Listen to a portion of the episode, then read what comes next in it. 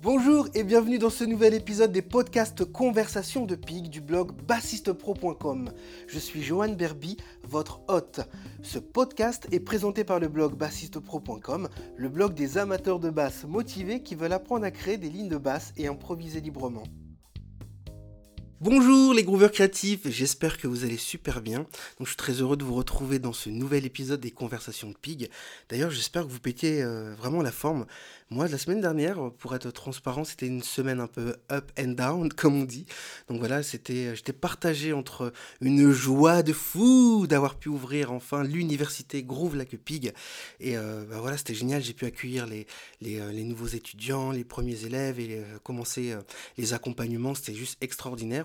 Et à côté de ça, ben, j'étais super méga triste parce que j'ai perdu un ami. Et du coup, j'étais perturbé toute la semaine. j'ai pas arrêté de réfléchir, voilà, bah, à la vie, etc. Et, du coup, c'était un, petit moment un petit peu bizarre et assez déstabilisant pour être totalement transparent avec vous. Enfin bref. Euh, tout ça pour vous dire que l'invité de cette semaine est vraiment un bassiste badass. C'est vraiment un bassiste dont j'aime le, dont j'aime le jeu. Et euh, ce qui est rigolo, c'est qu'on a plein de points en commun. Donc, par exemple, il a joué avec euh, Yael, Naïm et Ibrahim Malouf. Il a aussi fait ses études, comme moi, au CMA de Valenciennes, dans le nord de la France, chez les ch'tis qui parlent à voilà, c'est une langue fabuleuse, hein, n'est-ce pas? donc tout ça pour dire que voilà, c'est un musicien euh, badass. Il vit aux États-Unis à, New York, donc je vais pas vous spoiler l'épisode, hein, vous connaissez le principe. Je vous laisse découvrir tout ça et on va se retrouver à la fin de cet épisode parce que c'est le dernier épisode des conversations de Pig de cette saison, je vous rassure. voilà, donc je vais vous expliquer comment ça va se passer et vous inquiétez pas, je continue les conversations de Pig. On se retrouve à la fin et je vous explique tout. C'est parti, bon épisode. Comment vas-tu Laurent? Eh ben, ça va bien. Génial. Donc Laurent, c'est vraiment un, super bassiste. Donc euh, d'ailleurs, je sais même pas si, euh, si, vous le, si vous le connaissez. Donc il a joué avec, euh, avec énormément de, musiciens de jazz comme Ibrahim Malouf. En tout cas, moi, c'est comme ça que je l'ai découvert il y a quelques années. Et, et vraiment, c'est un super, un super improvisateur, un super jazzman. Enfin, c'est je te vois pas que comme un jazzman d'ailleurs, tu es vraiment un musicien avec euh, qui a plein de démarches artistiques. Donc ça, ça, nous fait vraiment plaisir de, pouvoir t'avoir dans cet épisode. Alors est-ce que tu pourrais te présenter pour les auditeurs qui ne te connaissent pas, qui n'ont pas encore entendu parler de toi? Bah, Je vais essayer. Alors ma caméra elle est là, donc je vais te parler. Regarde ta caméra. Euh, voilà, ouais, donc je suis bassiste depuis quelques années maintenant. Je ne vais pas calculer parce que sinon ça va me rappeler mon âge et ça, c'est pas bien. Euh, ouais, voilà, c'est vraiment la basse, c'est un instrument qui me passionne depuis que je suis vraiment ado, on va dire. L'idée, c'est de, d'essayer d'aller le plus loin possible avec cet instrument, pas uniquement au niveau de la technique, au niveau de de, de, de, l'instrument lui-même, mais de ce qu'on peut faire avec la production, le son, les différents styles qui existent dans le monde, comment, euh, comment elle y trouve sa place, etc. Il y a vraiment tout un, tout un monde autour de, de ce son-là qui, qui m'intéresse et que j'essaie de, de, pousser le plus loin euh, possible. Alors, pas uniquement tout seul, mais aussi avec d'autres d'autres musiciens dans l'improvisation, mais aussi dans la composition, sur scène. Enfin voilà, c'est quelque chose qui me, qui me titille. Génial. Et euh, du coup, comment ça, ça, se construit une journée musicale avec euh, Laurent David? Alors, ça dépend de la période de ma vie, en fait. Ok. Euh, si j'essaie de, faire un résumé, maintenant que je suis un peu plus vieux, je, fais, je travaille de moins en moins pour les autres. Mhm. mais de plus en plus sur des projets que je produis, que je finance, que je que je sors soit avec euh, l'aide d'autres euh, organisations, mais ou alors avec mon label. Voilà, je suis plus dans un tout ce travail-là, c'est-à-dire vraiment m'intéresser à un projet de la base jusqu'à la fin, c'est-à-dire non seulement de l'aspect artistique, mais aussi de l'aspect financier, administratif, etc. Ça, c'est un truc qui m'intéresse plus qu'avant. Avant, j'étais plus. alors, j'ai toujours fait des projets, mais J'étais aussi plus à travailler pour d'autres personnes, enregistrer des albums pour d'autres, etc. Euh, encore avant, euh, je faisais ça, mais avec l'aspect pédagogique en plus, à travailler euh, avec des élèves. Voilà. Donc, suivant les parties de ma vie, ça change. Voilà. Excellent. Ça va être dans 10 ans, j'en ai aucune idée. bah, on saura, on suivra, forcément. Et du coup, euh, comme, comme tu as monté ton, ton label, c'est parti de, avec, euh, tu as démarré ce label avec quelle intention?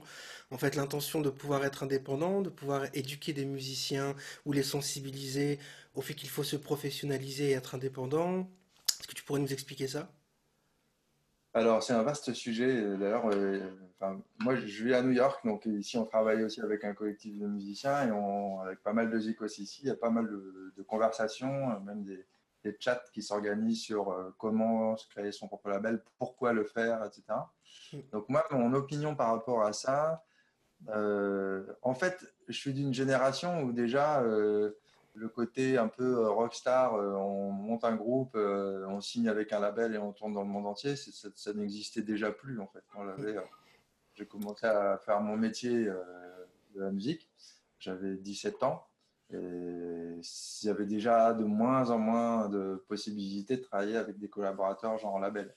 Donc euh, assez vite, enfin assez vite, ça, ça- ça fait presque 15 ans maintenant que j'ai créé ma propre structure pour pouvoir euh, bah déjà avoir un cadre, avoir un cadre dans lequel euh, euh, y mettre toutes les, choses qu'on qu'on fait, qu'on a envie de faire.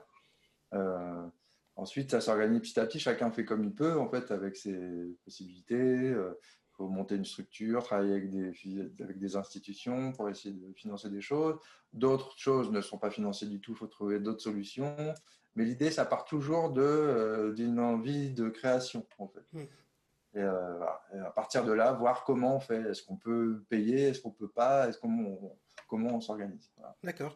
Et dans ce que tu produis, est-ce que tu produis uniquement des bassistes ou tu produis aussi des chanteuses, des guitaristes, des saxophonistes, enfin bref, euh, d'autres musiciens que des bassistes? En fait, euh, je- ce qui m'intéresse, c'est plus une vision de création. C'est-à-dire, euh, il y a pas mal de choses dans... En fait, je me retrouve toujours quelque part dans les projets que je produis, soit en tant que bassiste, soit en tant que autre chose, mais euh, souvent en tant que bassiste, parce que euh, euh, bah, l'idée, elle vient d'abord d'une démarche artistique. Voilà. C'est-à-dire, je reçois beaucoup de demandes de, de gens qui ont leur propre groupe, qui ont déjà tout de euh, pour que je les signe sur le label. Mais à chaque fois, je réponds, moi, je peux rien faire. Tout ce qui nous intéresse dans la production, c'est vraiment tout ce que vous avez déjà fait. Donc souvent, je conseille aux gens, euh, si vous avez déjà tous les vidéos, euh, les, euh, le son, etc., bah, continuez à, à- à tout faire vous-même. Euh, parce que personne d'autre que vous-même pourra vous aider. Donc moi, ce qui m'intéresse de faire dans, le- dans le label, c'est vraiment ça. C'est de prendre un projet depuis le départ et d'en faire partie en tant que soit producteur artistique, soit bassiste, soit quoi que ce soit. Mais tout l'aspect chiant, c'est-à-dire euh, booking, euh, euh, financement, etc., il doit faire partie maintenant de- d'un process même de chaque artiste, musicien Je suis entièrement d'accord. Je suis entièrement d'accord avec ça. J'ai cette vision c'est déjà le cas c'est déjà le cas chez les sculpteurs. c'est- Mm. Mais les musiciens, souvent, ont du mal parce qu'il y a eu tout ce truc-là où il y avait toute une organisation professionnelle qui existait dans le passé, alors qui était très filtrante aussi. hein, très plus Maintenant, ce filtre-là a disparu parce que plus personne ne finance rien. Mais euh, maintenant, c'est vraiment le moment de voir un projet artistique euh, du début jusqu'à la fin. Mais c'est un truc dont je suis capable depuis très peu de temps, en fait. Avant, euh, voulais- J'ai passé tellement de temps sur l'instrument à travailler, à chercher le son que je voulais, etc. C'était quelque chose que je pouvais difficilement faire avant. D'accord. Et est-ce que tu gères le- le- la partie éditoriale? Est-ce que tu travailles avec euh, la SACEM, par exemple, en tant qu'éditeur, ou euh, c'est des choses que tu prévois de mettre en place?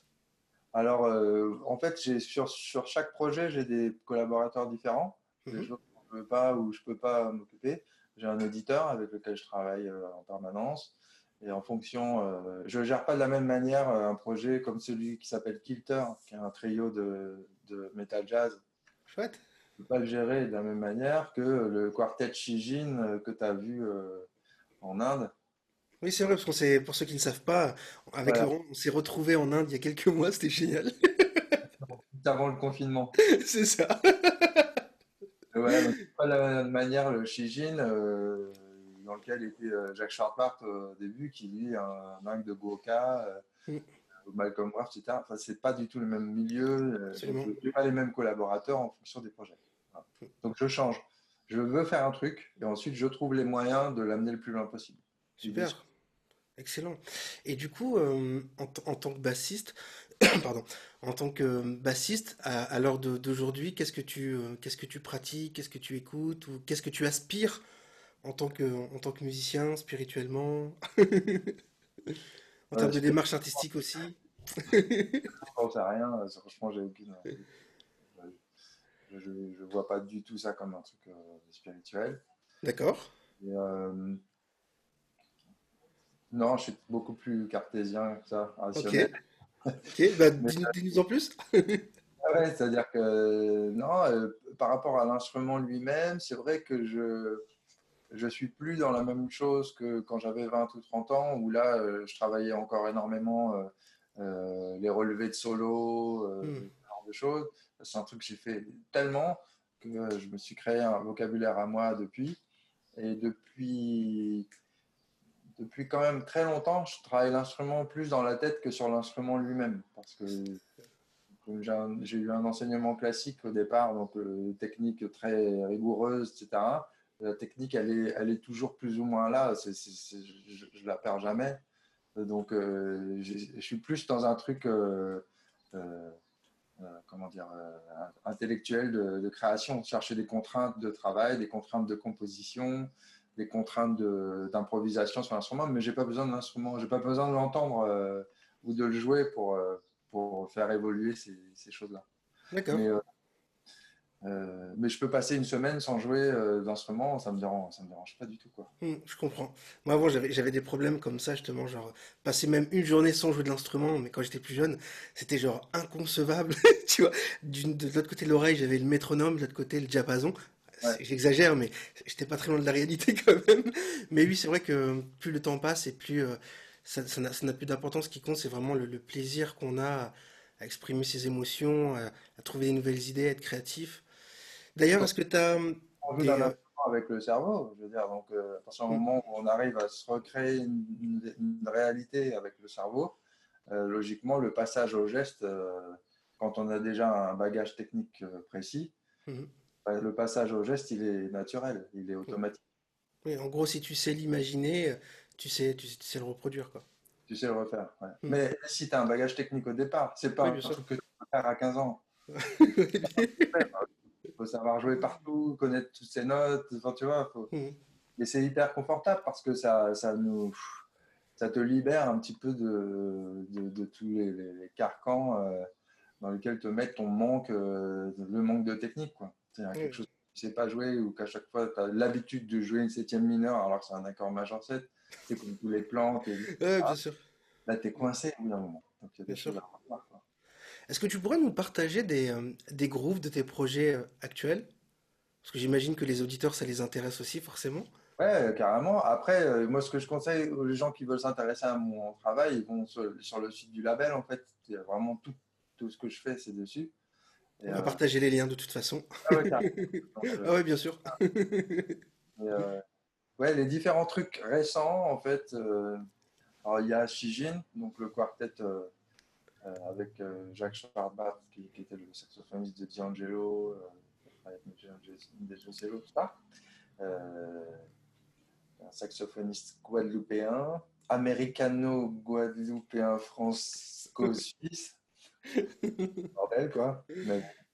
Et Malcolm Braff, qui est, euh, qui est un pianiste euh, suisse mais brésilien d'origine, et Stéphane Galland, qui est un batteur belge.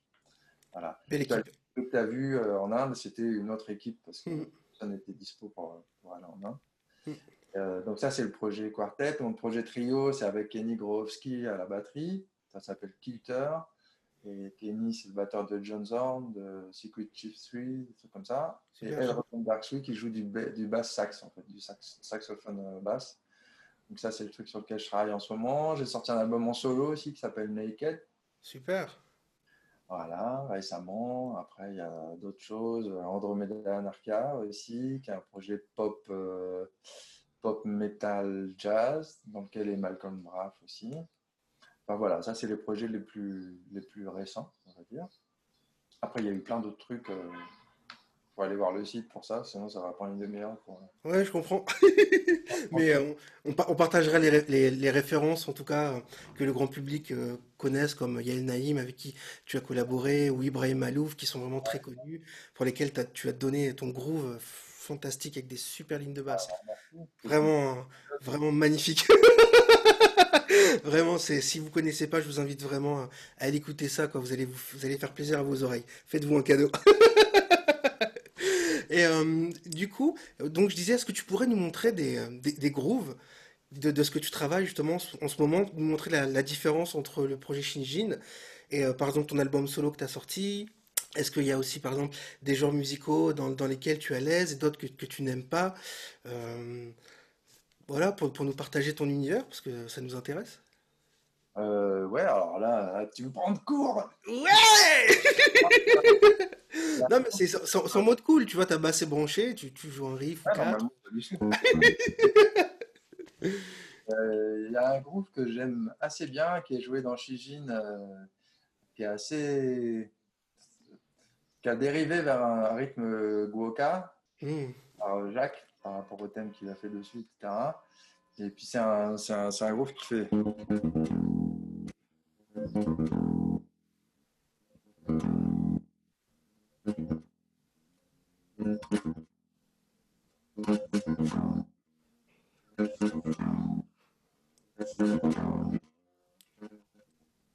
Enfin, c'est un groove comme ça, tu vois. Génial.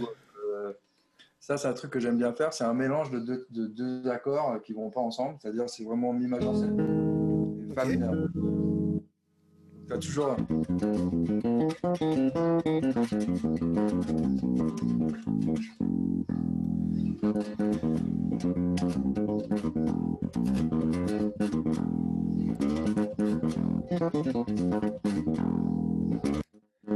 Ok. mineur. C'est toujours, euh, c'est toujours entre les deux. C'est entre les deux, bah oui, carrément. Moi, j'en- j'entends en mode indien, du coup, mais c'est pas grave. C'est mon, mon oreille qui fait Hé! Mais rien à voir. Super. Donc voilà, ça, c'est un morceau qui s'appelle Afrobert, donc. Et puis, euh, je sais pas, il y a. Kilter, c'est un peu plus compliqué de faire. euh, de jouer juste un groove comme ça, parce que c'est vraiment basé sur le, le duo basse-sax et basse, où là, c'est vraiment du gros son, vraiment metal jazz, mais sans guitare. Chouette. Avec avec des, des gros sons, avec des saturations, des distos de partout. euh, Est-ce que vous avez des, des vidéos de ce projet-là sur YouTube qu'on pourrait partager? Ouais, ouais, carrément. Génial, super. On se fera un plaisir, du coup, de partager ça. truc, un EPK est vraiment cool qui a été fait euh, sur ce projet. Normalement, on est en tournée en Allemagne en octobre. là, si jamais il y a des Allemands dans tes abonnés. Yeah! J'espère, je pense, oui, je crois. C'est pas annulé parce qu'avec la situation actuelle. C'est sûr, la, la situation sanitaire n'aide pas. Voilà. Après, euh, dans mon truc en solo, euh, ouais, en fait, j'ai rédigé les trucs, euh, j'ai écrit les compositions du solo comme on écrit des études classiques, des études Ok. de- de- d'exercices qu'on peut faire sur l'instrument, sur la basse. Et ça va de trucs extrêmement euh, euh, lents des trucs un, peu- un petit peu plus rapides. Euh, Qu'est-ce que je pourrais. euh, Il y a un truc qui fait. Euh, je me rappelle même plus. C'est un truc qu'il faut que je retravaille. là.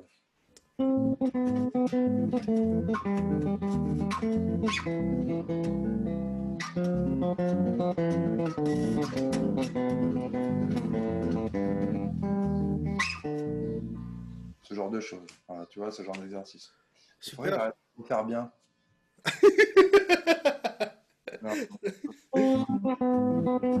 Ah, c'est ça, c'est le seul que j'ai oublié.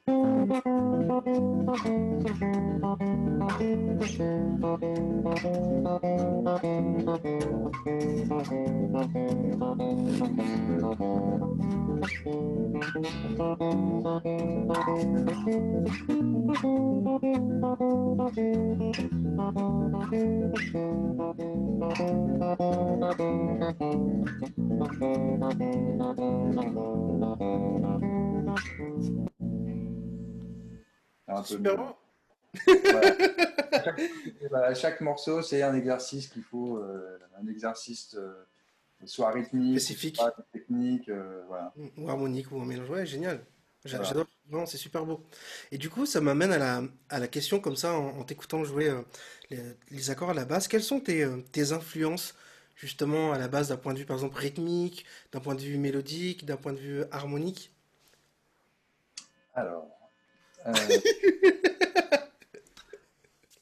non, non, je vais y arriver. Je vais, euh, alors, mes, mes euh, influences, d'un point de vue bassistique, Mhm. euh, Paul Chambers, Yeah. Pasto, parce que de toute façon, on ne peut pas y couper, hein, a pas moyen. Qu'est-ce que j'avais Ah ouais, dans, dans mon extrême euh, adolescence, euh, j'ai adoré Alain Caron. Oh, ouais, super. Tu m'étonnes. le, le début du Zeb avec ses sons hyper 80s. euh, enfin, voilà, ça, c'est vraiment un truc que j'ai adoré. Maintenant, quand je réécoute, c'est genre, ah la vache, c'est quand même hyper 80s. Et, euh, ça me rappelle tellement de, de souvenirs. Tu Et puis, j'étais un grand fan de Steve Harris, de Iron Maiden. Ok. Donc, j'ai euh, 15 ans, quand j'ai commencé l'instrument, c'est vraiment les premiers trucs que j'ai travaillé de A à Z. Ok. C'est Les morceaux de Maiden. Ça a été un- une obsession euh, pendant hyper longtemps.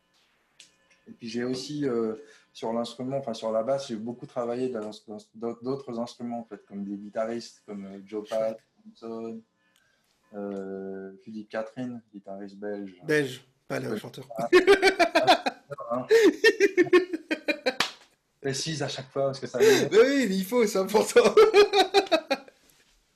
Ah, génial. Philippe Catherine, en plus, euh, grande référence de la guitare jazz, Ah ouais, non. monstrueusement monstrueux. Enfin, il n'y a pas de mots. Et puis, euh, beaucoup travaillé aussi de, de, de solo de Miles, Coltrane, Mm. Hawkins. euh, Qu'est-ce que j'ai. euh, voilà. C'est- surtout voilà, une sorte de mélange de tout ce que j'aimais bien. Ah ouais, Patitucci, ça m'intéressait beaucoup. euh, Ah, j'adore. une corde à un moment, pareil, tous ces solos, je les ai relevés. Euh, tous les petits, les petits trucs, les petits tricks qu'il a. là, Mm, c'est ça. gérer l'harmonie et tout. Enfin, c'est vraiment incroyable. C'est hyper intelligent. c'est- Mm. Donc voilà, donc ça c'est toutes mes influences. Euh, après j'ai des influences plus globales qui sont pas forcément en référence aux instruments. Euh, j'aime beaucoup beaucoup de choses. Bah, ouais, si j'ai oublié Cliff Burton. Ah, Cliff Burton. Bah oui. Exactement. Après les harmoniques, etc. Moi je suis un fan du compositeur euh, Benjamin Britten. Ok. Voilà, j'ai beaucoup aimé tout un album incroyable de Peter Erskine aussi qui s'appelle euh, Sweet Soul. Ok. C'est ju- juste un de mes albums de chevet en fait. Et euh, il y a tellement de trucs. J'adore l'opéra, et j'adore euh, la musique contemporaine aussi, beaucoup, beaucoup Varese, Pierre Varese. Euh, J'adore John Zorn, John Zorn, Mm. tout le Oui. monde qu'il a créé, les musiques qu'il m'étonnes. la, radicalité. euh. Il faut savoir que John Zorn, euh, c'est lui qui a produit euh, Mr. Bungle, pour ceux qui connaissent, avec euh, le, le, le No More, Mike Patton. Enfin, voilà, c'est vraiment. Ça, c'est une influence qui est assez grande chez moi parce que la façon dont il s'approprie tous les styles, c'est-à-dire sans, sans a priori sur. euh, sur, euh, sur les styles de musique. Quoi.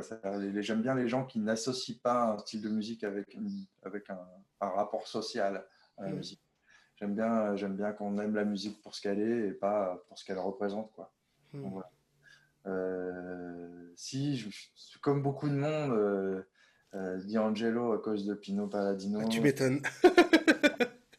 ça c'est ce comme je suis très souvent à New York euh, euh, j'ai vécu des moments de ouf euh, en voyant Michel Ndegeocello dans des petits clubs où, Tu m'étonnes. pas vivant en fait de ces tu- ça change ta ça change ta vie ce genre de choses Tu m'étonnes. Il y a de quoi. Écouter Jimi Hendrix maintenant quoi c'est Mm.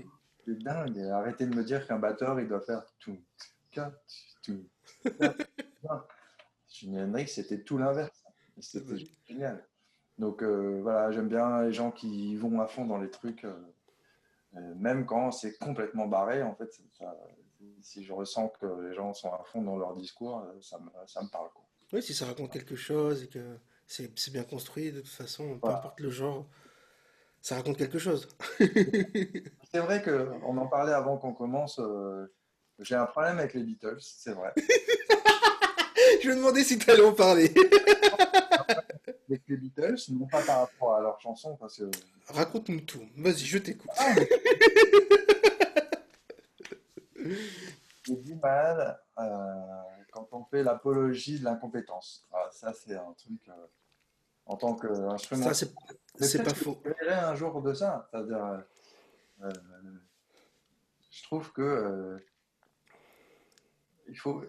euh, Je trouve, enfin, je sais pas, peut-être que c'est élitiste. Non, je pense pas, mais je pense que euh, au moins ils auraient pu travailler leurs instruments, quoi. Encore McCartney, c'est pas le pire. Bah oui, c'est ce que j'allais dire. J'allais y venir parce que Paul McCartney est quand même quelqu'un de rigoureux. Ben oui, mais c'est des gens qui avaient un, un excellent goût, euh, qui avaient euh, une façon de composer euh, formidable, Bon, sauf Yellow Submarine, c'est vraiment de la grosse merde. Mais, mais c'est vraiment, voilà, je- moi je- je- je- je- j'aime bien, euh, j'aime bien savoir que quelqu'un euh, a, a plongé dans, dans, son, dans son truc, là, dans son bout de bois ou dans son machin pour savoir comment ça marche, et comment, comment ça s'utilise, quitte à pas, tout, pas utiliser tout ce qu'on connaît, c'est pas ça. Mm, absolument. euh, voilà. Et euh, ça, c'est voilà, c'est peut-être qu'un jour je m'en foutrais, mais c'est-à-dire que ça donne en plus une génération de musiciens maintenant euh, qui pensent que même quand, on joue, quand on joue mal, euh, ou même qui, qui, qui usent de ça pour dire ouais, mais regarde les Beatles, euh, c'est pareil. euh. Non, T'as déjà, t'as déjà rencontré des personnes qui t'ont dit ça? What? ils pensent qu'on on s'en fout de connaître un peu plus que trois notes sur un instrument parce que les Beatles sont faits. Voilà, Il y, a- un peu ce truc-là qui existe et ça, ça me dérange. En tout cas, c'est pas quelque chose que je fais, que je veux faire. Voilà. Ouais, je comprends. Et dans ce que j'écoute comme musique, bizarrement, il y a toujours un truc qui me, qui me titille. Euh, on peut parler de Metallica, par exemple, où le batteur ou Lars Ulrich, il joue comme une patate, euh, de plus en plus. L'âge, on dira. Non, je pense qu'ils s'entraînent plus tout simplement. Ça n'a rien à voir avec l'âge en plus. Mais euh, parce que j'imagine, peut-être que je dis une- des inepties, je sais pas, mais que quand tu as atteint, en tout cas, je sais que scientifiquement, il y a une étude qui a été faite là-dessus. Quand tu as atteint un certain niveau de succès, tu n'as plus la même rage, tu vois, à aller pratiquer ton instrument. Tu vois, alors que quand tu es dans l'urgence, tu as faim. Du coup, tu y mets plus facilement tes tripes parce que tu as faim. Tu, vois ce que je veux dire? un truc comme ça. Je pense qu'il ouais, c'est ça ce qu'on appelle se- s'asseoir sur ses lauriers. Quoi. Euh, Mm. euh, Et puis, souvent, la célébrité, ça te donne l'impression que tu as raison, en fait, et que tu mérites ta célébrité. Sauf qu'on mérite rien. On, mérite, euh, on est célèbre parce qu'on a de la chance à un moment. Mm. Euh, donc, euh, ça, c'est vraiment des, des- des discours que, qui m'intéressent peu, en fait. J'essaie de faire un reset à chaque fois que j'entends quelque chose, euh, célèbre ou non. Tu vois, pour moi, ça influe pas dans la qualité de quelque chose. On est, on est bien Ah, d'accord. Peut-être dans mon accès aux choses, parce que les choses les plus célèbres sont les plus accessibles. Je veux dire, euh, dans les médias. hein, Mm. j'entends.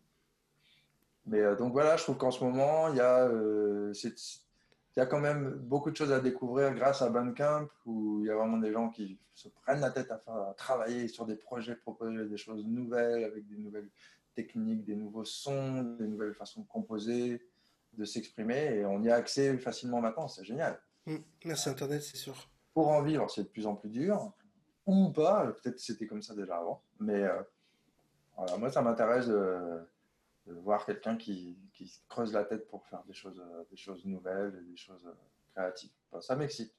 Tu m'étonnes. Voilà, donc c'était le cas des Beatles à l'époque. hein, euh, euh, leur ingé son euh, producteur était génial. Je pense que s'il y avait vraiment un génie à sortir de ça, c'est lui, quoi. Ça va. Comment il a pu gérer euh, euh, des bras cassés en studio. Voilà, c'est un truc, ça, j'essaye. hein, moi, en plus, ma famille est fan des Beatles. J'ai dans les Beatles depuis tout petit. Et euh, voilà, ça me touche pas. J'arrive pas. Désolé. Voilà. Non, je comprends. C'est l'ambiance. hein. Non, il n'y a pas de souci. On est très ouvert ici, c'est cool. Tout le monde a droit d'émettre son opinion personnelle. hein. On Ah n'a non, pas mais- besoin de, on n'a pas besoin de se justifier, tu vois. Quelqu'un qui aime le chocolat, qui n'aime pas le nougat, n'a pas à se justifier pourquoi il n'aime pas le nougat, tu vois. C'est cool. ouais. Et euh, du coup, pourquoi t'as, t'as choisi New York et pas Los Angeles? Alors, pour euh, plein de raisons différentes. Déjà, moi, je, je tiens à faire les allers-retours, Ok. malgré euh, la culpabilité de prendre des avions régulièrement. Mais euh, je tiens à avoir accès à Paris parce que c'est c'est aussi là que j'ai envie de, de faire des choses. Et Los Angeles, c'est vraiment loin. Il y a vraiment il y a 11 heures d'avion, euh, 9 heures de décalage. Et faire euh, un aller-retour tous les mois et demi ou tous les deux mois, c'est pas possible. Donc ça, ça a été vraiment un truc.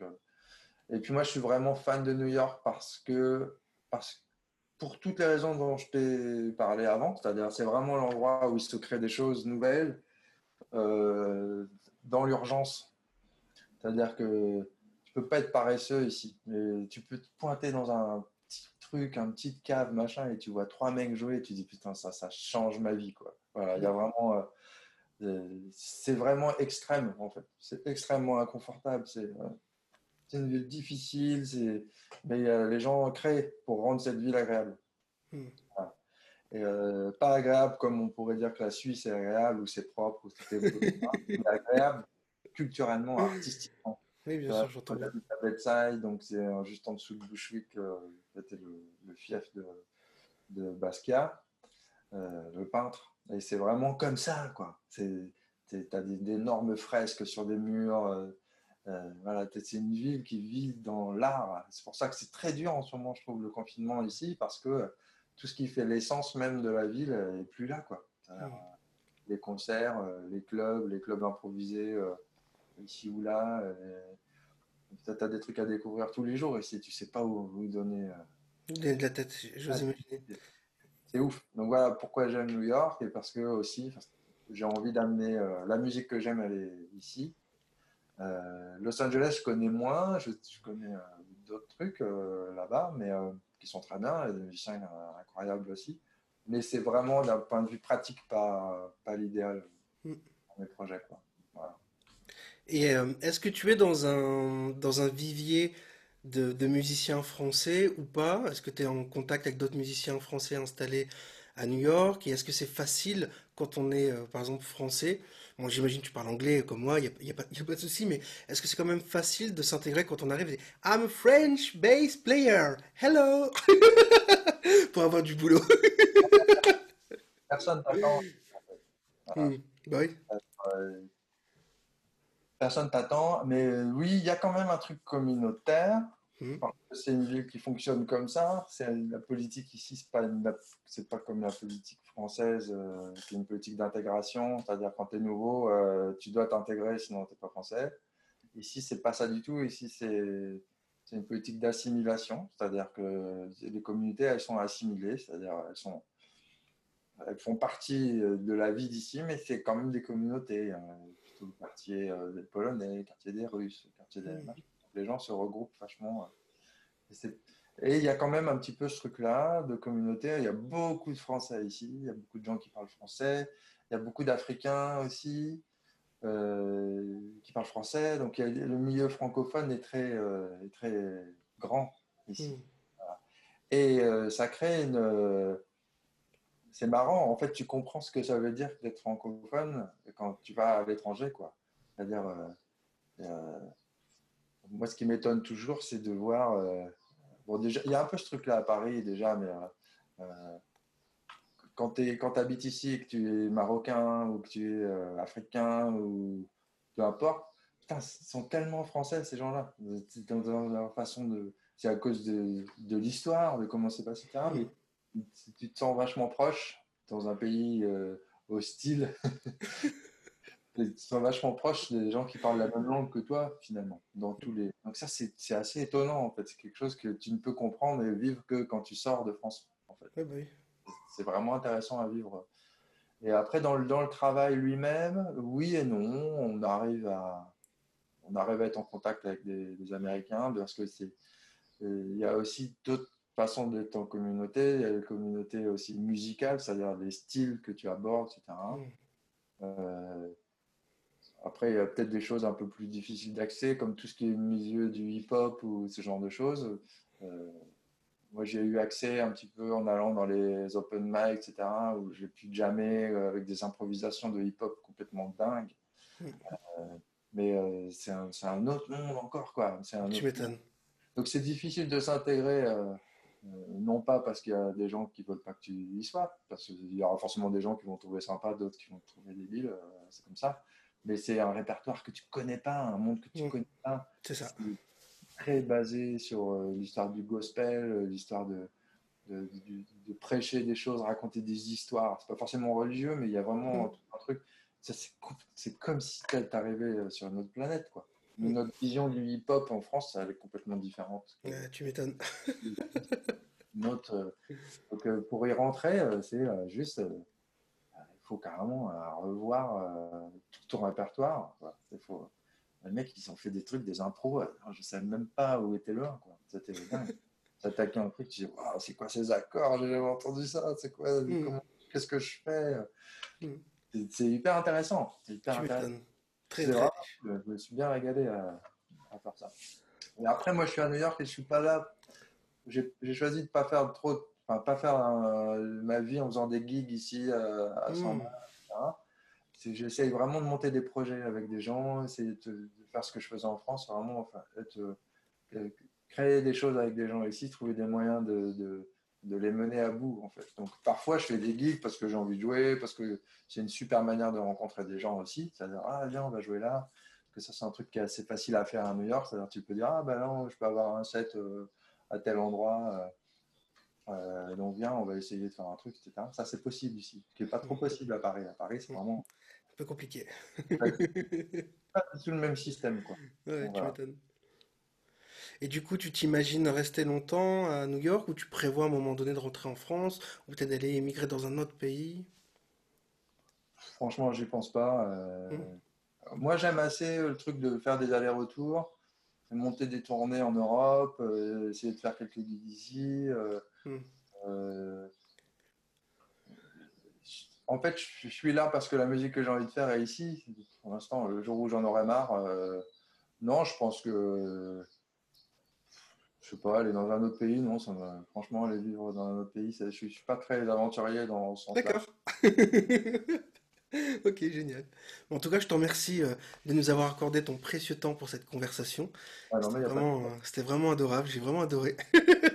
Puis on manquera vraiment pas de partager euh, toutes les ressources concernant les projets que tu as évoqués, donc les vidéos, euh, les liens, si tu as des partitions, des choses comme ça qui peuvent intéresser les bassistes aussi.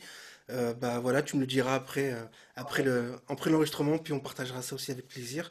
Et puis, et puis voilà. Donc, eh bien, j'espère qu'on aura l'occasion de, de, te voir en live prochainement. en tout cas, c'était cool de. Ouais, ouais, là, j'espère voir plein de gens en live. tu m'étonnes.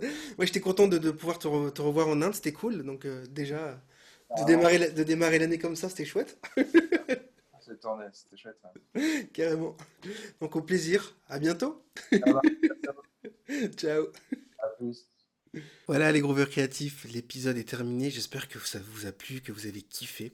Donc, euh, moi en tout cas, j'ai bien tripé comme toutes euh, les conversations de Pig.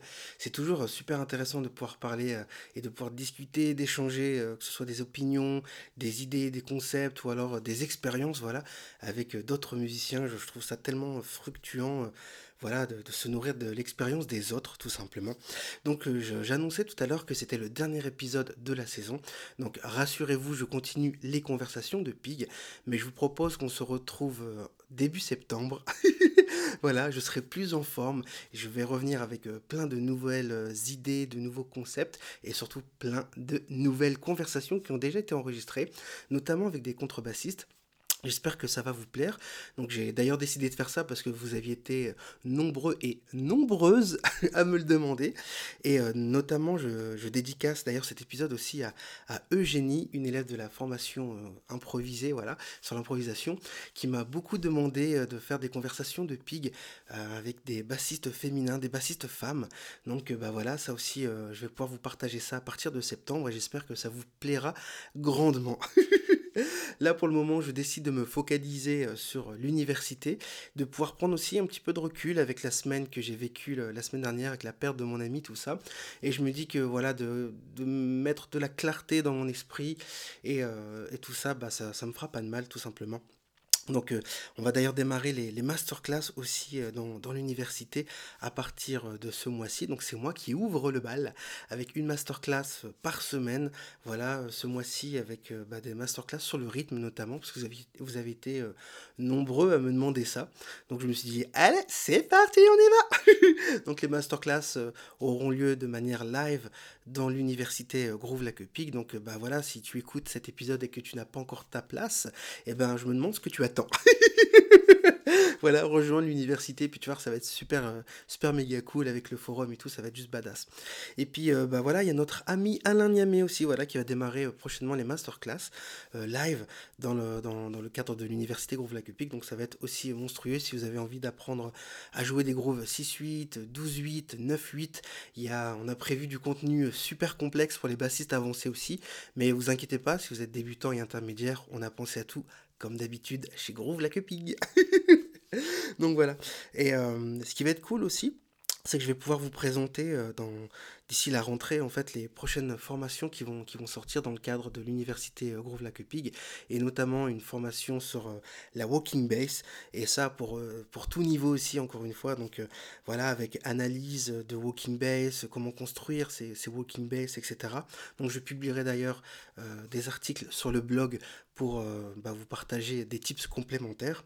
Et puis bah voilà une formation aussi sur la lecture est en cours parce que vous avez été tellement nombreux à, me le demander, je me suis dit, bon, bah, je serais bête de ne pas le faire. donc voilà, ça va arriver, une formation sur la lecture de, des clés, donc clé de Fa 4, clé de Fa 3, clé de Sol et les quatre clés d'ut. Et, euh, et, voilà, et ce de manière évolutive et ludique, comme c'est le cas déjà dans, dans l'université, avec des quiz, euh, voilà, des diplômes, des certificats, enfin bref, voilà. J'ai assez parlé de l'université. Donc là, on va se donner rendez-vous du coup euh, en septembre. Je vous remercie du fond du cœur d'avoir euh, jusqu'à aujourd'hui écouté et partagé tous les épisodes des Conversations de Pig. Et on se retrouve en septembre dans la joie et la bonne humeur. Merci du fond du cœur. Merci d'avoir écouté l'épisode de cette semaine du podcast Bassiste Pro Show, Conversation de Pig. Si les informations de nos conversations et entretiens hebdomadaires vous ont aidé à la basse, eh rendez-vous sur iTunes, abonnez-vous à l'émission et s'il vous plaît, laissez-nous un avis honnête. Parce que vos commentaires et vos retours nous aideront non seulement à continuer à fournir un contenu formidable et utile, mais ils nous aideront également à atteindre des amateurs de basse motivés encore plus incroyables comme vous. Et en plus, eh je pourrai lire vos commentaires dans un prochain épisode pour vous remercier chaleureusement de vive voix. D'ailleurs, voici un commentaire qui a été publié lors du précédent épisode par Olivier. je cite son commentaire. Merci pour cette interview fluide, simple, naturelle, ça fait du bien. Eh bien, merci du fond du cœur à toi, Olivier, d'avoir pris le temps de nous mettre un commentaire. Voilà, l'épisode est terminé. Je vous remercie du fond du cœur d'avoir écouté ce nouvel épisode de Conversation Pig. Donc, on se donne rendez-vous sur le blog bassistepro.com ou encore dans l'université Groove Lac Pig pour ceux qui sont inscrits dans l'université Groove Lac Pig. Et d'ici là, bonne écoute bon groove et ouh, groove like a.